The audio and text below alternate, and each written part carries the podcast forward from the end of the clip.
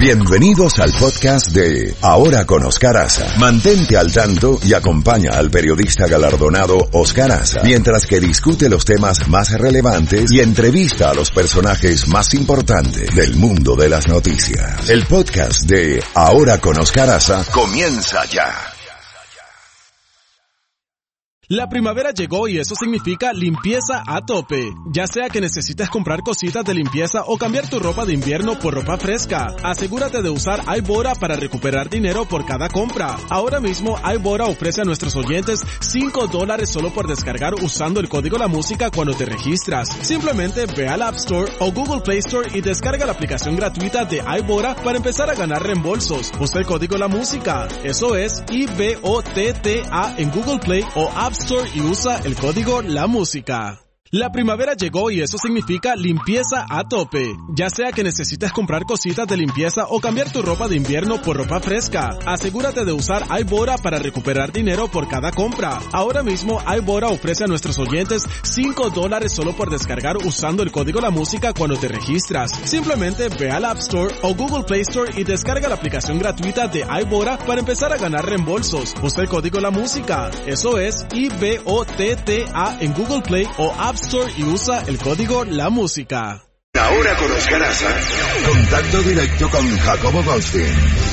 7.30 minutos. Jacobo, buenos días. Buenos días, don Oscar Aza. Déjeme decirle que este ha sido un fin de semana muy raro, muy interesante y sumamente noticioso. Pero déjeme sacarme este hueso de encima, porque usted y yo tuvimos una breve charla ayer, una charla dominical, y a los dos nos dolió lo mismo, ¿no? El, el equipo de los Delfines arrancaron la temporada mediante una paliza ante el equipo de Baltimore, que es un buen equipo, de Ravens, 59 a 10. Ese es el debut de mi compatriota Brian Flores, pero estaba yo pensando, y creo que tú también, Oscar, de que este es un proceso a largo plazo. Él hereda un equipo que anda, anda por los suelos. Eh, se desprendieron de varios jugadores, todavía no tienen un equipo completo. Va a tomar tiempo, pero no quiere decir que solo porque perdimos abrumadoramente el primer juego que esto no va a funcionar. Al contrario, yo creo que Flores va a lograr un equipo como él quiere, como él quiere y manejarlo, porque esta es una labor titánica, levantar un equipo que está de capa caída, así que no se desesperen que vamos a tener años buenos. Algún día vamos a repetir la hazaña, ¿no? De Shula. ¿Cuándo fue? ¿72, Oscar? ¿No es 72? La temporada perfecta 1972, sí. No La perdieron, única, no, ¿no? perdieron, no, no perdieron un punta quarter. punta. De punta a punta, ¿no? No perdieron un quarter. Así es. Ah, ni eso. Increíble. Fue un equipazo. Y ojalá algún día tengamos algo similar. Y la otra noticia que es mucho más placentera. Ayer me eché gran parte de un partidazo de tenis, la- el torneo abierto de tenis de los Estados Unidos, donde Rafael Nadal, que se ha convertido sin lugar a duda en el hispanoamericano tenista más grande y famoso de todos los tiempos, se enfrentó a un joven ruso, ¿no? Que se llama Danil Medvedev. Yo cuando oigo Medvedev me acuerdo del presidente ruso, ¿no? ¿Te acuerdas? su cuando- familia. es la familia, ¿no? Porque me acuerdo que cuando llega Putin al poder tiene dos periodos de cuatro años para presidente, ¿no? Y luego, por la constitución rusa, tiene que apartarse un rato. Así que escoge a Medvedev, que era su pupilo, prácticamente su brazo derecho. Él llega a la presidencia, Trump queda de presidente, perdón, eh, eh, Putin queda de presidente del Congreso ruso. Cuatro años después vuelve a recuperar la Casa Blanca y así, así ha estado. Él tiene a Medvedev al lado en lo bueno y entonces eh, este es pariente. Bueno, este chico en realidad parecía que los dos primeros sets estaba jugando muy bien el ruso. eh, también se estaba defendiendo muy bien Nadal y ganó los dos primeros sets y en el tercer set parecía que ya esto se iba a acabar cuando el joven Medvedev despierta y Dios mío, qué tenis empezó a jugar. Ganó el tercer set, ganó el cuarto set y parecía que iba a ganar el quinto set cuando de repente Nadal sacó fuerza de que tenía almacenada de tantos años y un juegazo. Creo que este va a pasar como uno de los juegos de tenis más grandes en la historia del deporte y a, veces se gana la gloria perdiendo, ¿no?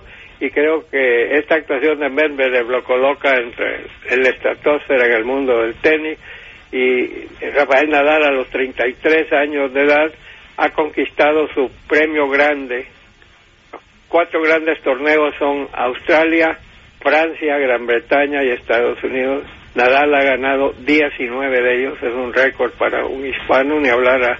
Y creo que solo Roger Federer tiene uno más que él, ¿no? sí, sí, si gana el año que viene, pues empata con Roger Federer. Increíble, así que feliz. Nos dolió una y nos encantó otra, así es la parte deportiva. Ahora, Oscar, ¿qué le ha parecido a usted esta noticia de que iba a haber una reunión secreta en el retiro de Camp David entre el presidente Trump los líderes del talibán que están en Estados Unidos para eso y el presidente de, Afganistán.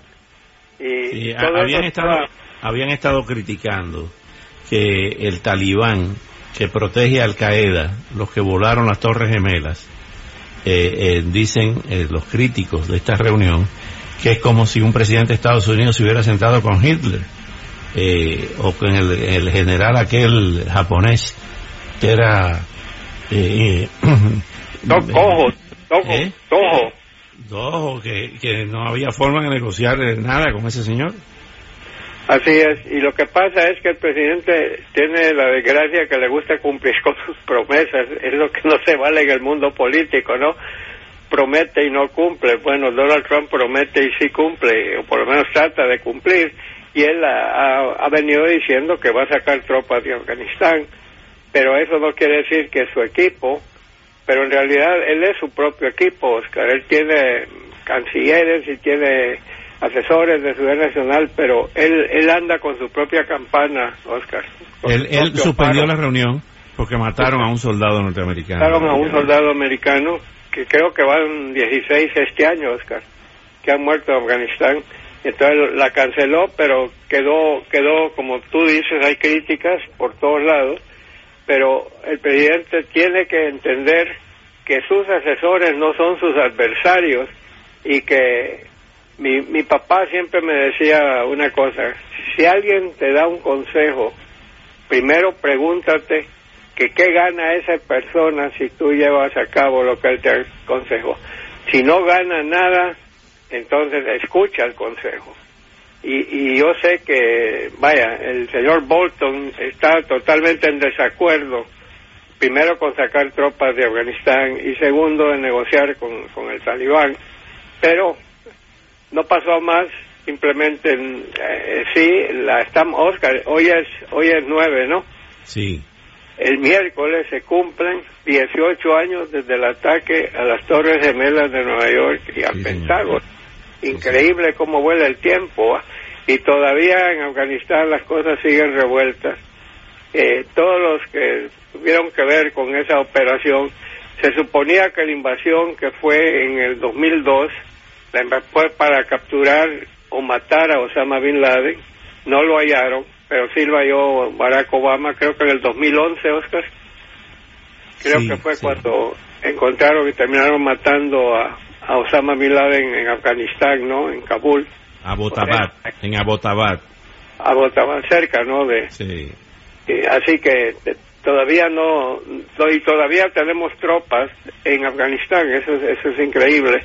Y hay gente que dice que si las saca todas, se va a crear un vacío de poder y vas a volver a tener Al Qaeda, vas a, vas a tener a ISIS, que es nuevo, ISIS, Al Qaeda y el Talibán otra vez prestando a Afganistán como cuna de, terrorismo. Así es, eh, así es. Ah, bueno, como sea, veremos qué pasa. Mientras tanto, mi querido amigo, eh, hay un nuevo aspirante a la presidencia de los Estados Unidos. Un, señor que, del que usted y yo hablamos mucho, ex gobernador de Carolina del Sur. Usted se acuerda muy bien de Mark Sanford. Mark Sanford pasará la historia porque siendo gobernador del estado de Carolina Sur, era popular, eh, el republicano, un buen día desaparece del mapa nadie sabe dónde está, su gente no sabe dónde está, su familia no sabe dónde está.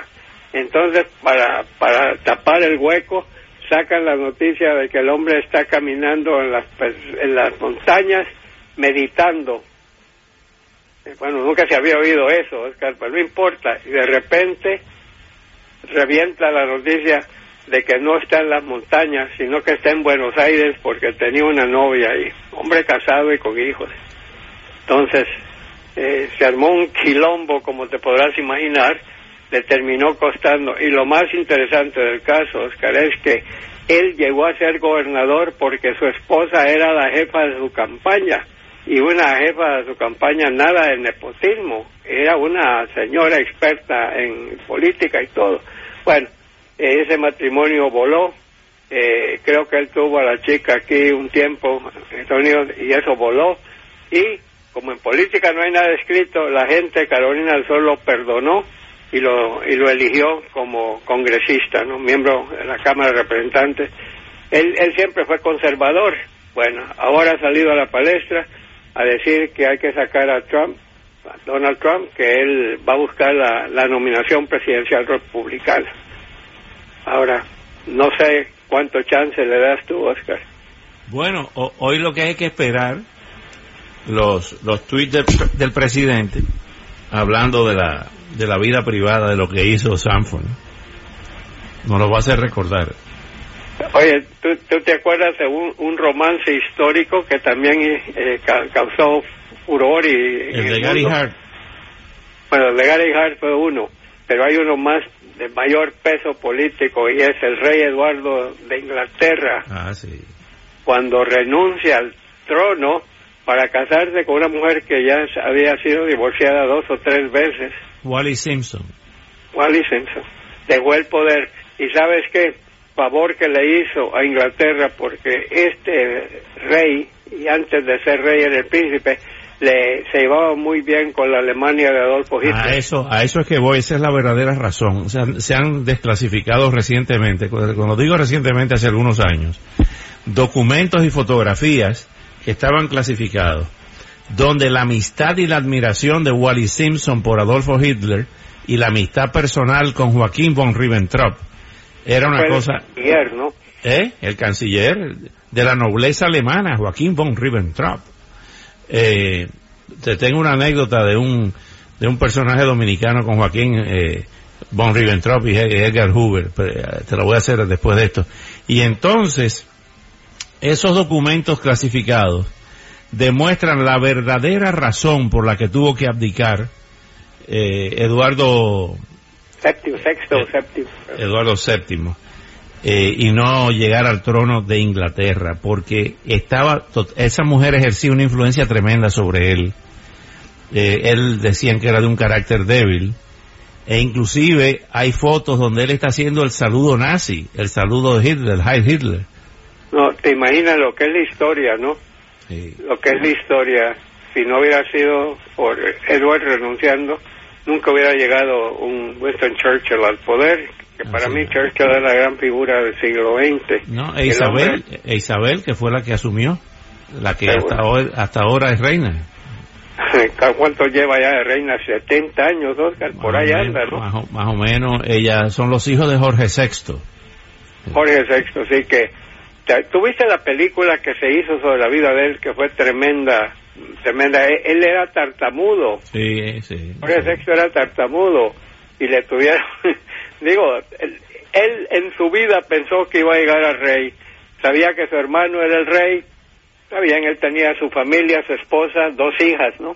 Sí. Y nada más. Eh, nunca se imaginó que iba a renunciar su su hermano y que él iba a llegar al poder y que le tocara la Segunda Guerra Mundial. Cuando, grandes, grandes tartamudos, grandes tartamudos que han llegado al poder, que el, más famoso hasta que llegó Jorge VI era Claudio, el de yo Claudio, el emperador romano. Ah, sí, qué hora. Esa, hay, esa hora yo se la recomiendo a todo mundo si la pueden conseguir. Hay Claudio se llama, increíble. Es inglesa la serie precisamente. y ahí Claudio, Claudio que siempre Claudio que siempre estaba Claudio que siempre estaba escondido tras las columnas hasta que dijeron, bueno, ¿y a quién vamos a poner y lo señalan a él que era tartamudo, cojo y nunca había hablado. Y resultó tremendo, tremendo emperador, eh, tremendo César, eh, tremendo César, que de ahí viene la palabra zar en Rusia, de César, eh, de, Roma. No sabía esa. Y, sí, y escribió la historia de los, de los, de los, de los, del, del, sí, empezando del poder. Sí, empezando con el primer emperador. Primer César, exacto, César. Ah, es increíble. Bueno, si, si, les gusta la historia, es una serie de muchos capítulos inglesa. Hay Claudius, se la recomiendo a todo mundo, es fantástico.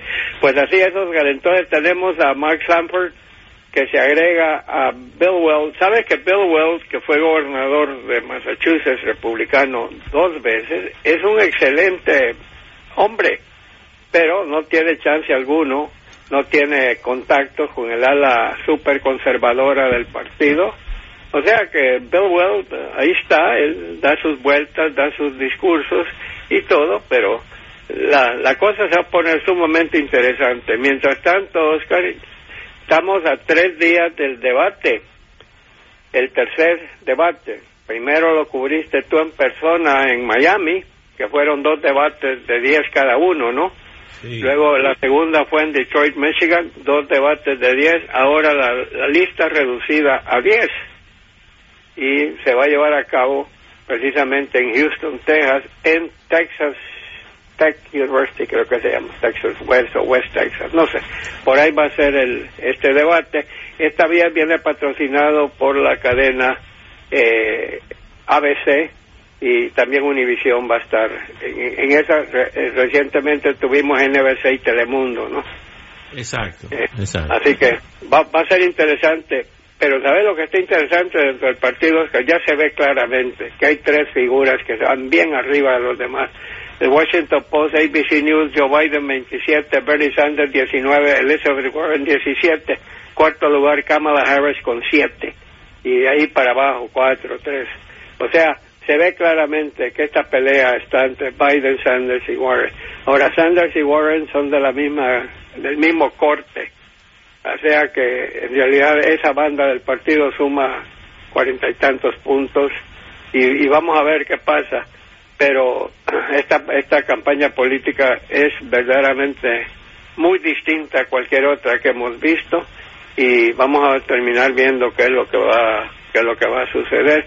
El presidente Trump sigue empeñado en que la Reserva Federal actúe y reduzca la tasa interbancaria para mantener la economía andando.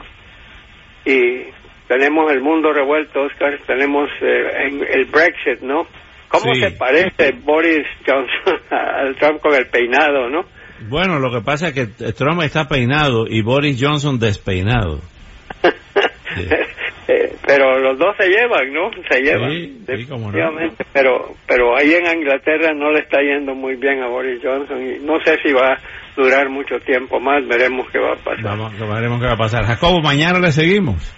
Mañana le seguimos y acuérdense, hay Clorios, gracias por haberme recordado un gran momento de mi vida esa serie con Francis. Sí, señor. Ok, gran abrazo, saludos a todo mi poderoso equipo ahí en Miami. Sí, señor. Hasta mañana, Jacobo. Saludos, Jacobo. Bueno, eh, ayer